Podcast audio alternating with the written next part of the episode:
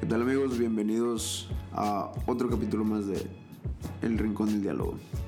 Este, como ya saben, este es un espacio donde podemos hablar de todo lo que sea, un poquito de todo, un poquito de nada, soltar ideas, vomitar todas las ideas que traemos en la cabeza, donde vamos a estar normalmente Amado Lince, Michel Hugo y su servidor Roberto Flores precisamente haciendo esto, conociendo diferentes puntos de vista, conociendo la cabeza de mis dos compañeros, de mis dos amigos. Y pues si tú estás interesado también en participar algún día, venir a platicar con nosotros, venir a, a decir algo tuyo, algo importante o tal vez no tan importante, si quieres venir solo a dialogar, eres bienvenido también, nos puedes mandar un mensaje en las redes sociales.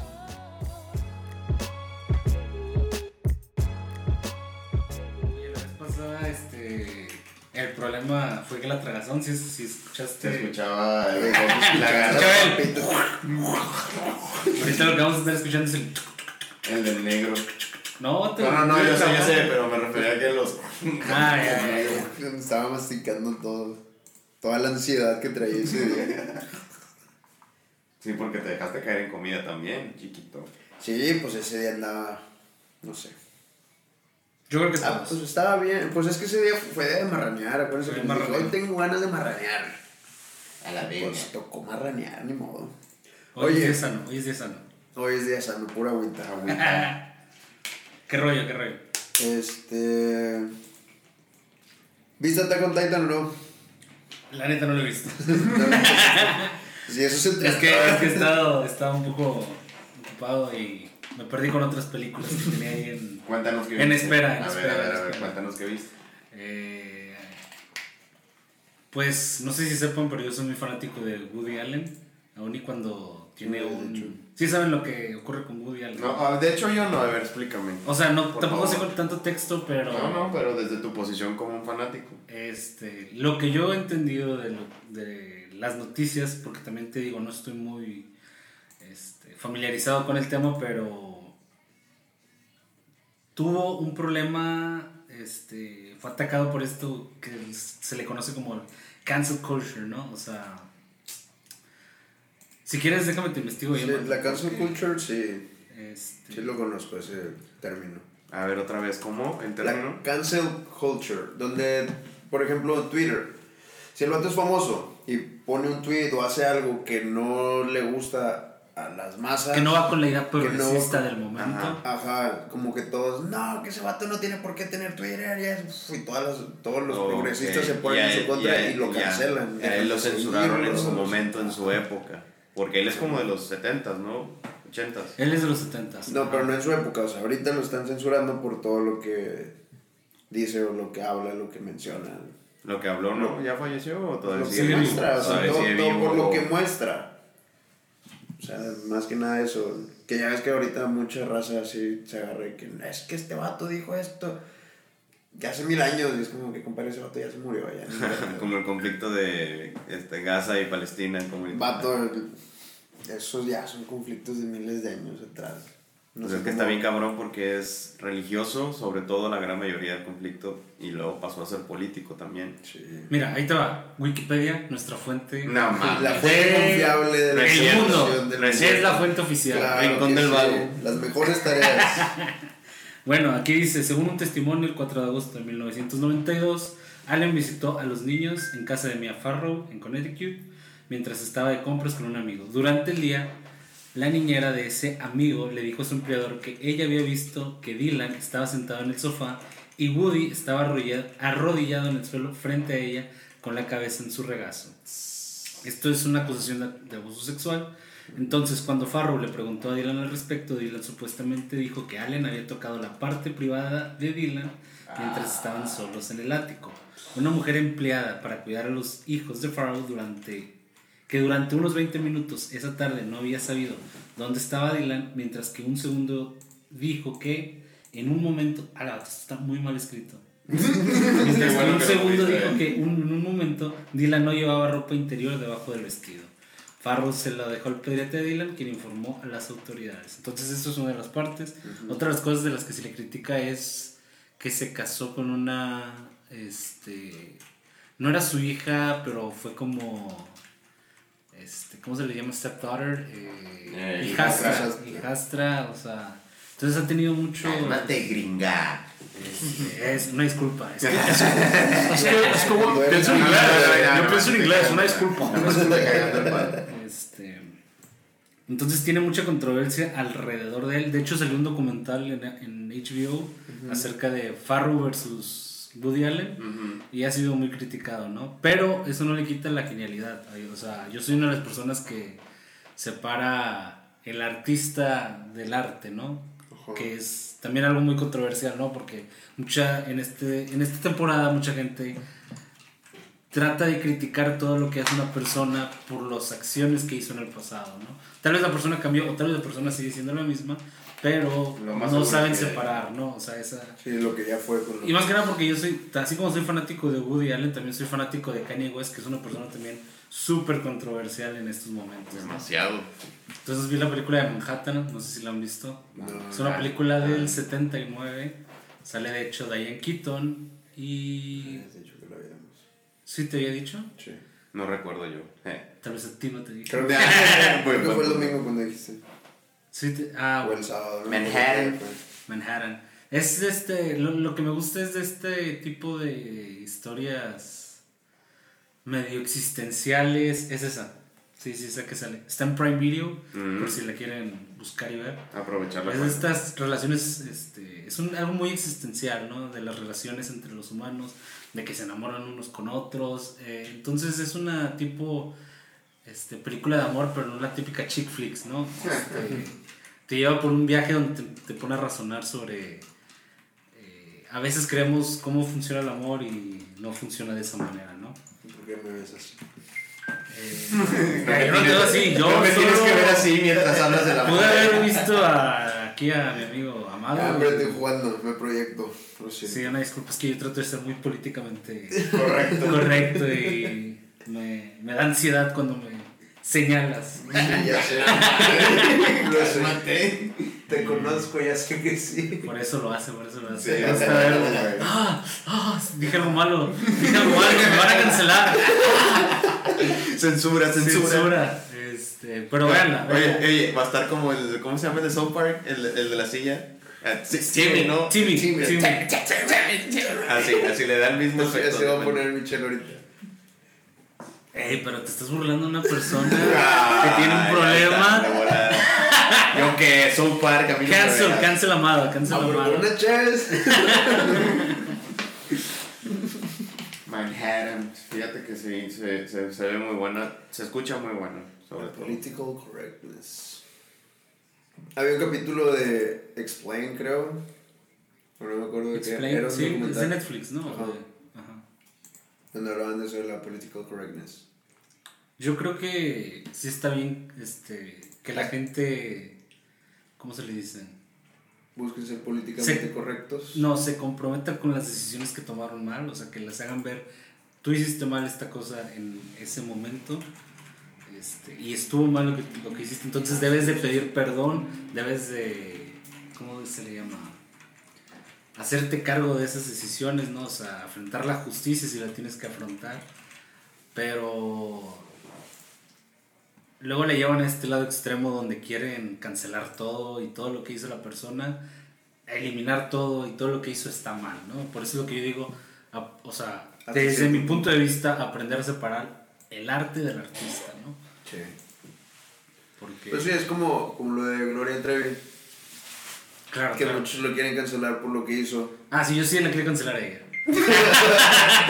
O sea, que los que te gustan. Es que, Sí, no, con no, los que- no, con los que no te Con los que no lo gustan los quiero cancelar. Claro, claro. sí. Ah, pues, A ver, ¿por qué? ¿Por qué? parejo. No, Gloria Trevi A ver, no, espérame, espérame, espérame, pero ¿por qué? ah, Vaya, quiero entrar en un poquito de controversia. ¿Por qué separar la obra del artista? ¿Cómo lo estás planteando? Porque hay muchas obras que son muy buenas y que tienen un impacto en la sociedad que puede impulsar, motivar para que más gente crea ese tipo de, de cosas, ¿no? O sea, Kanye West, que es esta persona muy controversial, ¿no? Que se le ha conocido por apoyar a Donald Trump, eh, en el discurso de, de- ¿cómo se llama? En su speech para, de candidato presidencial, abre, se abre su corazón y dice, la verdad no quería tener mi primera hija con, con esta Kim Kardashian. Pensamos, Mm. cuando supimos que estábamos embarazadas, este, quise abortar, o sea, le dije Kim, lo, lo pensamos, pero dije, me arrepiento, ¿no? O sea, dice cosas muy controversiales también. Él se autonombró Jesus en su momento. Se puso, tiene una canción que se llama I Am a God, que, se, que significa yo soy un dios. Pero es- si escuchas y detenidamente todos los álbumes, todo lo que ha influenciado, inclusive hoy en la actualidad, este, que se ha separado un poco de la música y se ha incursionado en la moda, todo lo que ha hecho en la moda está increíble, ¿no? Las paletas de colores que ha puesto ha influenciado a, a gente a tener ese mismo estilo de, de, de creaciones, Sí, ¿no? pues, esos tenis son demasiado famosos. Los Yeezys son muy buenos tenis. Mucha gente, de hecho, a partir de ese sneaker culture que, que se creó, mucha gente quiere también subirse a ese tren de, ah, sí, vamos a hacer nuestros propios tenis. Balenciaga, este, se metió Louis Vuitton. Ahí está otro, o sea, el, el impacto de Kanye West en su arte. El actual director creativo de Louis Vuitton es Virgil Abloh, que Virgil Abloh es un amigo de Kanye West, ¿no? Y Kanye West lo invitó a formar parte de su, de su equipo de creación de moda y a Louis Vuitton le gustó mucho eso. Entonces le dijo a Virgil Abloh, oye, vente, trabaja con nosotros acá en, en Louis Vuitton, ¿no? Entonces, Kanye West ha sido una persona, eso es fuera de la música, dentro de la música yo siempre he sido un fanático, ha creado obras maestras, la forma en que él ve la música, la forma en que él este, ha creado todas esas, ¿cómo decirlo?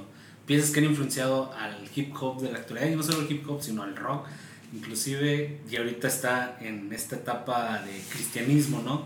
Donde creó un álbum gospel que fue por encima de, o sea, fue superior a todo lo que se había hecho antes en la música gospel o música cristiana, ¿no?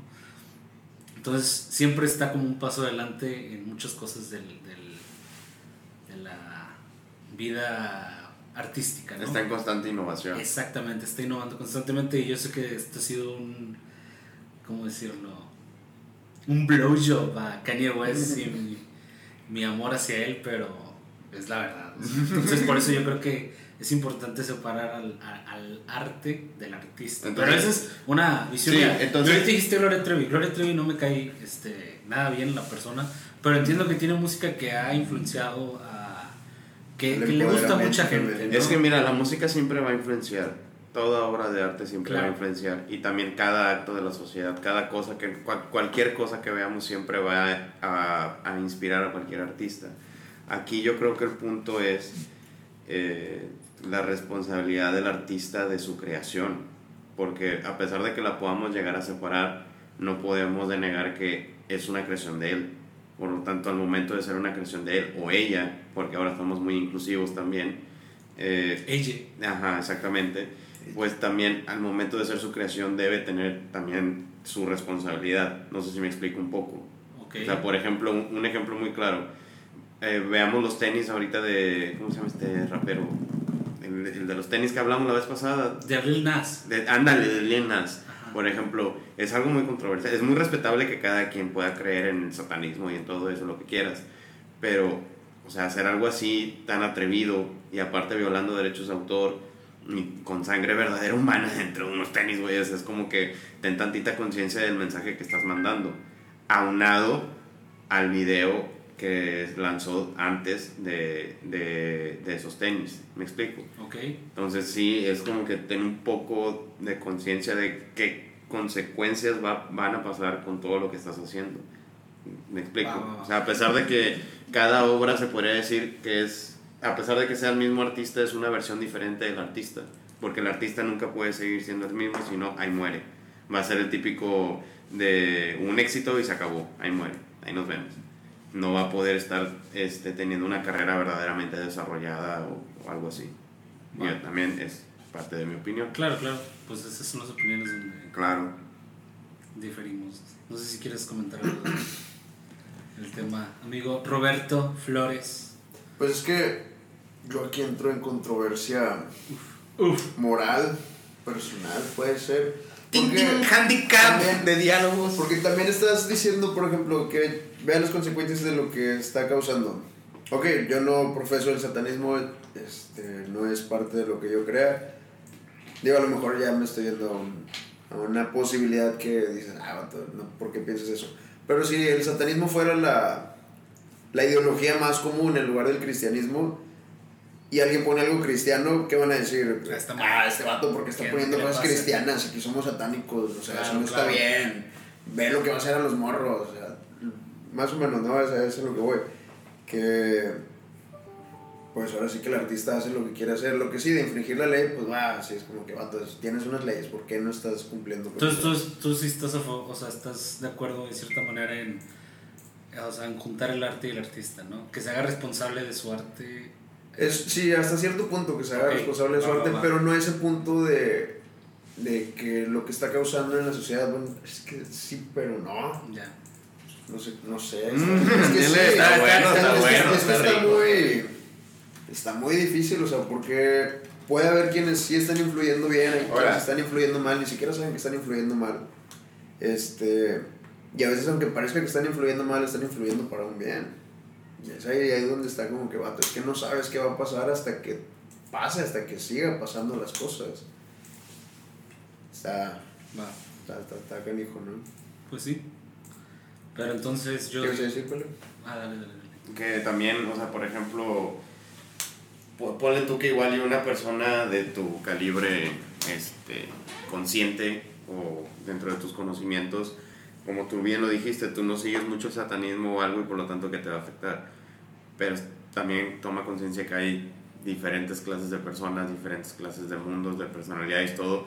Y vaya, lo hemos visto en redes sociales. O sea, qué tanto no ha cambiado la manera en cómo la gente absorbe las cosas, las, las adopta y las sigue reproduciendo, inclusive con mayor grado de, voy a decir agresividad, porque la, la, la sociedad también se ha hecho muy, eh, ¿cuál es la palabra que estoy buscando? Mezquina. O sea, ataca muy, ataca duro y ataca rápido y no está, si no está de acuerdo, está, está Si inseguro, de está triste. conmigo, no. Eres mi enemigo, exactamente. O sea, Polarizando, ¿no? Toda claro, esta- por supuesto. O sea, yo, yo es así como lo he estado viendo. Claro, una cosa son las redes sociales y otra cosa es la vida real. Porque en la vida real no todos son así de mezquinos. Pone tú que igual en redes sociales sí, pero en, en, al momento de estar cara a cara, de poder enfrentar a una persona y si esa persona es físicamente superior a ti, pues obviamente no te la vas a poner así de mezquino. Claro. Y desde una red social la cosa es distinta. Es distinta. Te escondes detrás de tu tu computadora. anonimato de tu es celular, correcto. y Sí, pues como- 140 caracteres. Bueno, Ay. ya, subió. ¿A cuánto le subió? no sé, creo que 200. Hay, hay No una quote que dice darle un nombre a una máscara para que te muestre su verdadero ser. Eh, de, de, Hombre, de venganza. ¿no? Creo que sí. Me suena, creo que esa Es- de así. Esa Este, película también está muy buena. Pero no, creo que era de... Bueno, esa es una. Había otro donde me recuerdo, me, me acordé, vi como un relato, una historia de un artista que se, que se puso en una plaza y dijo, pues aquí estoy para que hagan lo que quieran. ¡Ay, O sea, y, y era una mujer, creo. ah, Eh, se puso desnuda en, en, Perdón. en la plaza y, y de que pues aquí pueden hacer lo que quieran conmigo. Y la raza empezó de que acariciarla, hubo quienes la besaron y luego llegó el atrevido que, no sé, que la pellizcó. Y luego uno quien la golpeó y luego otro que la cortó. Y, o sea, y en- conforme se fue dejando, o sea, la gente fue haciendo cosas más, más y más y más feas. Y habla de cómo el ser humano, nada más de tener permiso, tiende a, a destruir las cosas, o sea, no cuidar, a, a sacar esa naturaleza, o no, no podría ser naturaleza, como que sacar esta agresividad que trae interna y no puede sacar en, un, en un ámbito normal. ¿por qué no la metes dentro de la naturaleza? Tengo Porque... curiosidad. O sea, ¿tú crees que el. O sea. El no ser creo. humano no es. O sea, no es malo. No, no creo que sea, es que no creo que O sea, sea, malo porque- ni bueno. Ok. Esos son constructos ya de la mente, de que nosotros definimos qué está bien y qué está mal. Algo que a mí, no sé si les había dicho la vez pasada o en pláticas pasadas, para mí, o no para mí. Ah, bueno, tú, tú lo sabes, tú sí me entiendes más. Leí El del libro de, ¿cómo se llama? ¿Me estás tratando de decir que yo no leo? No, pero ese libro no lo. Exacto, yo Estoy también, yo también en el sentí, proceso yo sentí, yo sentí el Estoy seguro que ese libro no lo has leído, se llama ¿Ves, güey? Mero cristianismo. Mero cristianismo. Ya. sí es lo Sí, no. no. lo has leído, ya sé que no. y ese, sé que Michel lo leyó porque él me lo recomendó. Ah, bueno. Ajá. Relájate, un chingo, güey. Este, en esta parte del autor, en una parte el autor dice, bueno, es que hay cosas que son, no, las cosas no son buenas ni malas. Digamos, am, el matar a alguien, matar a alguien en defensa propia, porque te iba a matar. Si tú no lo matabas, pues como que, pues va. Pero si matas a alguien por el mero placer de matar, por ver cómo sufre, es como que vato, pues ahí Estás está mal. mal. Tiene mucho que ver la intención de las cosas. A eso voy con que la naturaleza del humano no es buena ni mala. A veces tienes que ser agresivo, tienes que portarte fuerte ante algunas situaciones, pero no porque quieras lastimar o porque quieras dañar o porque quieras causar eh, un mal, entre comillas, ¿no? Va. Am, así que por eso digo, la naturaleza del humano no es ni ser bueno ni ser malo, es ser humano, vivir, o sea, como todo animal. A fin de cuentas siento que somos hasta parte animal. Y la conciencia es esta bendición, maldición de poder definir qué está bien y qué está mal. Pero... Ay, ya me perdí el primer punto. Mm, ¿Por qué me preguntabas de eso de la... ¿Por qué no lo veía como... de la naturaleza, la, la- o sea, la- ¿por qué no ves a la agresividad Ah, sí. parte de la naturaleza Pues no, humana? Lo que veo la agresividad, o al menos en este caso de la obra, es una agresividad reprimida. Que ha habido situaciones en las que una persona tiene que ser agresiva por las cosas que se van dando en la vida y no lo fue, lo reprimió y va reprimiendo más y más y más. Cuando se está reprimido y te dan la oportunidad de sacar lo que tiene reprimido, lo sacan. ¿Qué pasaba nosotros cuando jugábamos americano? O sea, yo me- bueno, a mí me pasó muchas veces que de morrito, no le grites a tu papá, no le grites a tu mamá, no hagas esto, y quédate quietecito, y esto, y lo otro. Llegas al americano y pégale a este vato, y vas y, ¡pam! y te pones y sacas todo. O sea, le gritas a la persona que está enfrente, le escupes si quieres, o sea, sacas ahí todo. que al principio así pasaba, ¿no? O sea, sacabas toda esa agresividad que nunca te dejaron sacar de, de chiquito por los modales, porque es que no le debes pegar aunque te pegue y esto, y acá te dan permiso de pégale, hazle lo que quieras. Todas las redes sociales les dan permiso de sacar. Hasta cierto punto dan ese permiso de saca todo lo que quieras sacar, nadie te va a decir nada. Ok, Claro. entiendo, entiendo, pero todavía no comprendo por qué la quieres sacar de la naturaleza humana.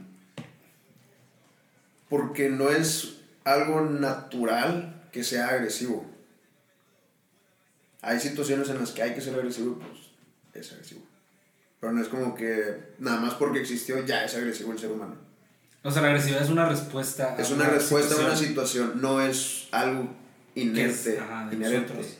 Inherente. Fíjate que yo lo veo al revés, o sea, por el simple hecho que es un mecanismo de defensa, o sea, al ser una reacción es un mecanismo de defensa, y al ser un mecanismo de defensa es inherente a ti, por ser o sea, al ser humano, o sea, no es algo independiente, no es algo que se active si tú no lo activas, aunque sea, aunque sea en un momento de, de suma adrenalina, por ejemplo, ahora regresando al, al, al ejemplo que tú acabas de poner del americano, al principio es así, pero ya después cuando conoces y sabes del juego, como nos pasó, luego es mera supervivencia.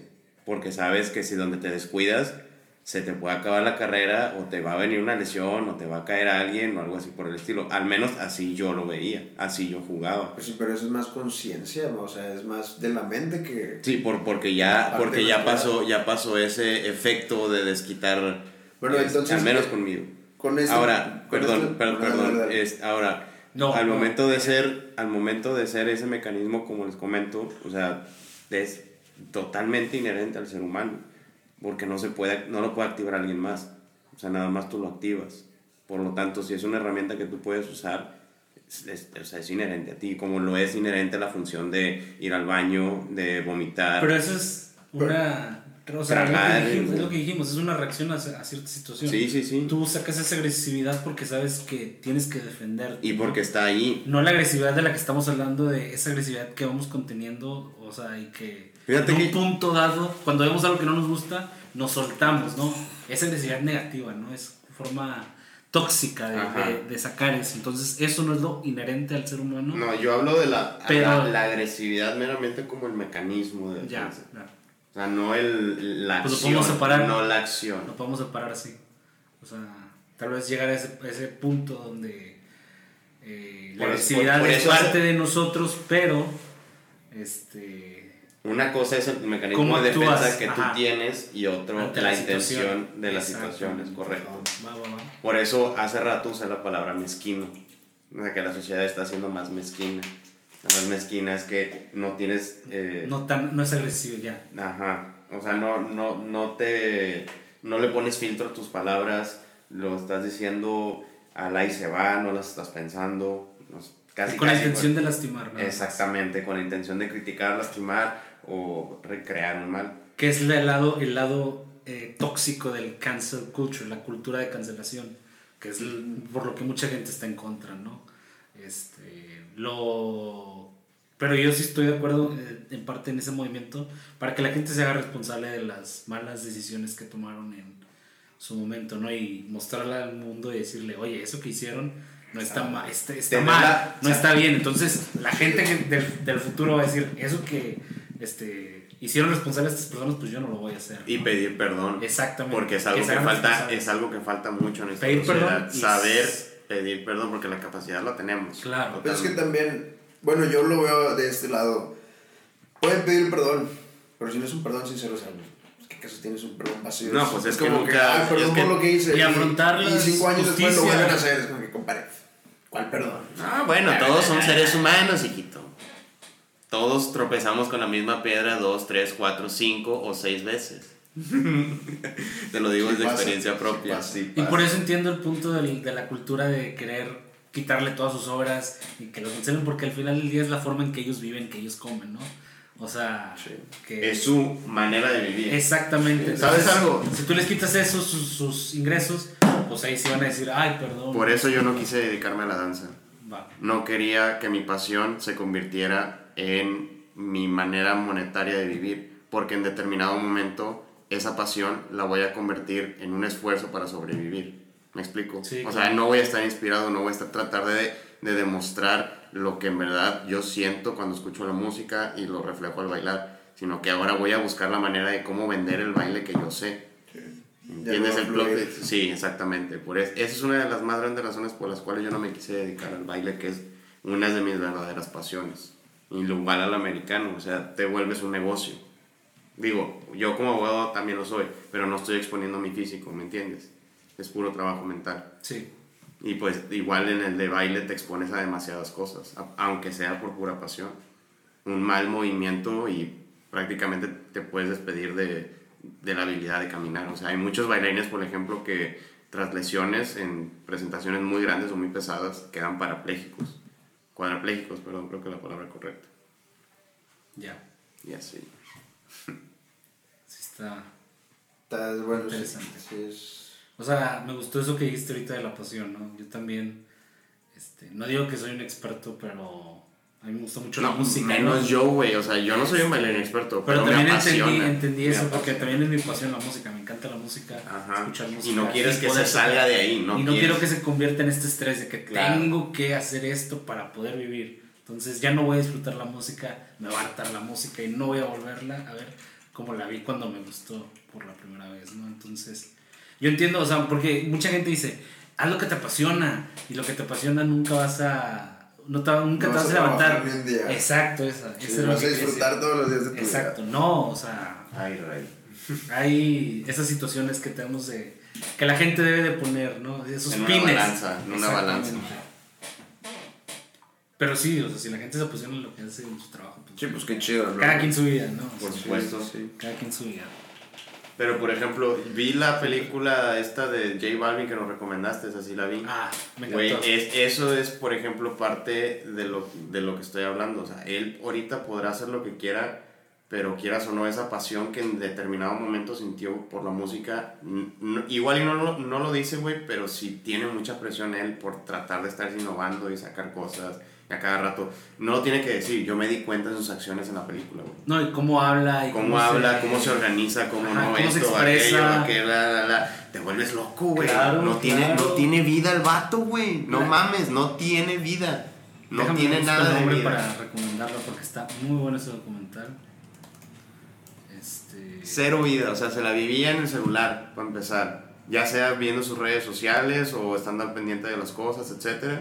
Y luego atendiendo todas las cosas de sus giras, luego con sus amigos, o sea... Y luego eh, no puede ser él, o sea, llega el punto donde, no quiero, o sea, spoilers alert, pero eh, este punto donde está esta situación de marchas en Colombia, de la situación de inseguridad, ¿no? Entonces, jóvenes están marchando, entonces hay revuelta y los policías van para retaliate, no este, represalia, ¿no? Ajá. Este, entonces salen muertos dos jóvenes o un joven creo que es el que sale muerto y J Balvin no se puede pronunciar porque sabe que es un artista, ¿no? Entonces mucha gente lo va a criticar, otra gente lo va a apoyar, entonces está como en Por esa ansiedad y depresión para cuidar la marca de J Balvin, ¿no? Eh, entonces esa, es- esa pasión lo convirtió En su prisión. y no digo que no sea feliz, o sea, sé que pasa situaciones, pero en su momento a disfrutar todo lo que hace. Sí, ¿no? claro, al final de cuentas, claro que tiene buenos momentos. Pero sí te das cuenta a lo largo de la película que, o sea, no tiene momentos. Sí tiene sus meditaciones. Él, por ejemplo, él ahí dice que siempre medita. Pero aún así no creo que sea el tiempo suficiente para él, para, no, para disfrutar su vida, porque, oye, no bueno, solo- también lo que tú puedes ver como que alguien no lo disfruta, puede que esa persona lo disfrute. Ahora sí que es como la comida. Sí, es percepciones. Sí, sí, Sí, sí. esa percepción de cada quien. O sea, a mí no me gustan, no sé, los nopales. Pero veo gente que se come los nopales. ¿Cómo no pueden comer eso? Si está bien feo, todo baboso. Y ahí Todo está, baboso. Sí, sí, está bien rico. Entonces no has probado los nopales bien. era. No, pues, o sea, es un decir. Sí, claro, O sea, he visto claro, muchos claro. que están así, X. Pero el punto que Es voy la es, es, esa, es la percepción de cada quien. Puede decir, "Ay, pues no es un estilo de vida que yo busco para mí. Va, pues es respetable.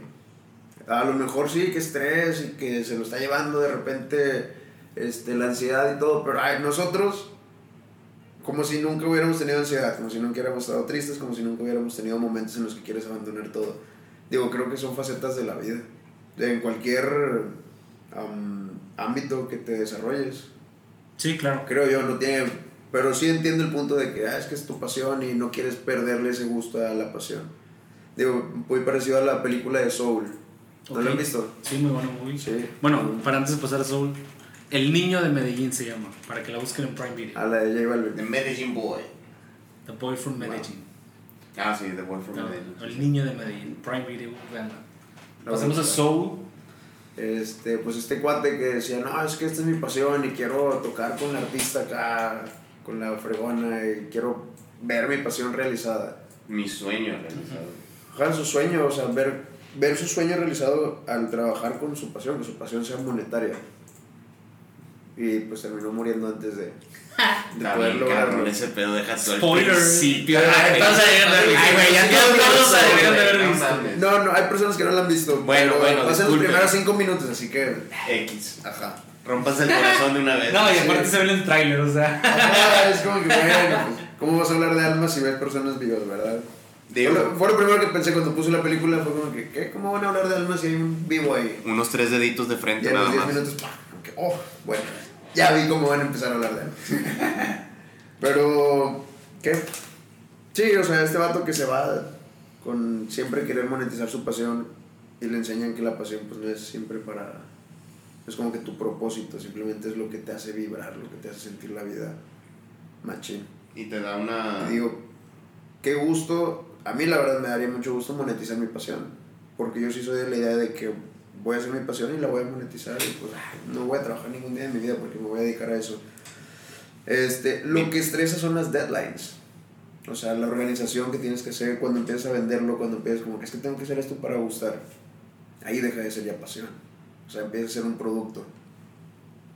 Ahora sí que Por eso. creo yo que hay que encontrar ese balance. entre Es lo que dicen, o sea, porque lo dicen muy a la ligera de que si trabajas en tu pasión no vas a trabajar ningún día. O sea, no, tienes que decirles, puedes trabajar en tu pasión, pero tiene sus consecuencias de trabajar en esa pasión. Y tal vez en algún punto esa pasión ya no la vas a querer tanto como la querías, pero tal vez estás viviendo muy bien y estás feliz lo que estás viviendo por la, porque esa pasión te trajo, ¿no? Sí, sí, sí. Solo que... Pues igual puedes no trabajar ya de esa pasión, puedes hacer otra cosa. Claro, pero ya te trajo el, Sí, ese sí. beneficio, ¿no? De Ya fue un vehículo para. Sacrificaste para lograr algo nada más. Ajá.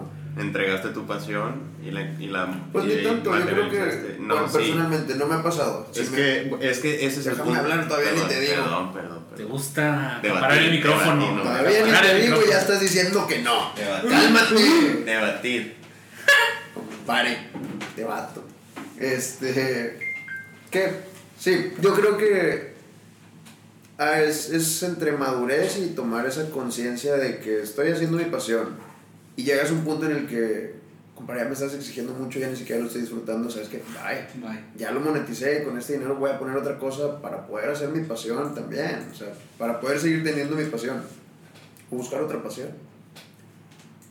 So, es como que balancear eso y saber decir cuándo ya no. Creo yo. Digo, no me ha pasado porque para mi pasión, pues sí, ya. Ya pasó su tiempo. de que fuera muy monetizable. Mm, depende. Como, bueno, como jugador. Bueno, como jugador ya fue. O sea, eso ya y no tanto por la edad, sino ya por las lesiones, ya el cuerpo ya fue. Como alguna otra cosa, todavía es posible y en eso estamos trabajando, son los nuevos proyectos, pero no es igual. No es lo mismo, muy, parec- muy parecido, pero, Tienes razón. Pero no es- queremos no es lo que deseaba desde el O sea, principio. Por ejemplo, lo que yo digo, no quiero desmotivar. No, Sí ni quiero yo, mucho motivar menos, a que la menos. gente trabaje en lo que le guste, ¿no? Sí, sí, buscar, o sea, a fin de cuentas, a lo mejor en, en esa búsqueda de monetizarlo es lo que a mí me mueve. O sea, Claro. a mí me da un motor para seguir teniendo mi negocio y como que, pues, no perder el negocio porque de aquí estoy pagando la pasión esta que, que quiero monetizar, que quiero también sacarle dinero. Y pues me motiva a fin de cuentas a vivir la vida, a disfrutarla, a estar como que, pues sí, está chido, pero estoy trabajando por esto. Qué loco, ¿no? El, el yo de hace unos meses, que no El yo nada. de hace unos meses. Sí, pues vamos cambiando cada, Sí, yo lo cada, cada Me día. se- No deja de darme ¿Hace risa cuánto la fue? Cada día me hago más cínico. Hace como unos 5 o 6 meses, ¿no? Que estábamos hablando y que les decía, pues es que no, que sí era muy cínico, creo como que ya la vida, fuck it. Sí, yo también soy a veces muy cínico. A veces. A veces. o sea, me está diciendo que todo el tiempo soy No, cínico. no todo el tiempo. Una buena cantidad del tiempo. Pero no todo el tiempo. Ya, ya. no Soy el es de cínico del siempre, grupo. pero ya, nada más. Para que vayan conociéndome, soy el cínico del grupo. Eh, bueno, o sea, yo por ejemplo, desde mi punto personal, sin desalentar a nadie que siga su pasión, yo, mm, yo opté por no sacrificarla, porque yo sí creo, o al menos eso veo reflejado en los artistas, que sí, en determinado punto sí la sacrificas, esa pasión que sientes en verdad por lo que estás haciendo. Porque una cosa es la pasión y otra cosa es el esfuerzo que le metes combinado con la pasión. Y al momento de combinar esfuerzo y pasión, lo vuelves un trabajo. Al menos así lo veo yo. Y, una, y yo lo, lo- al menos yo lo que, lo, que, lo que hice y lo que decidí fue separarla, mi pasión, y tenerla para mí como mi escape para los momentos que más adelante voy a tener difíciles. O sea, los típicos momentos económicos, así como vamos creciendo, y pues ese va a ser mi escape. O sea, ya no va a ser, no, no se convirtió en mi producto o algo, o sea, en verdad se convirtió en mi escape, en donde puedo sentir donde me libero. Por eso esa fue la decisión que yo tomé, pero obviamente nunca jamás desalentaría a nadie a in- incurrir en una eh, pasión. Así es, en cualquier...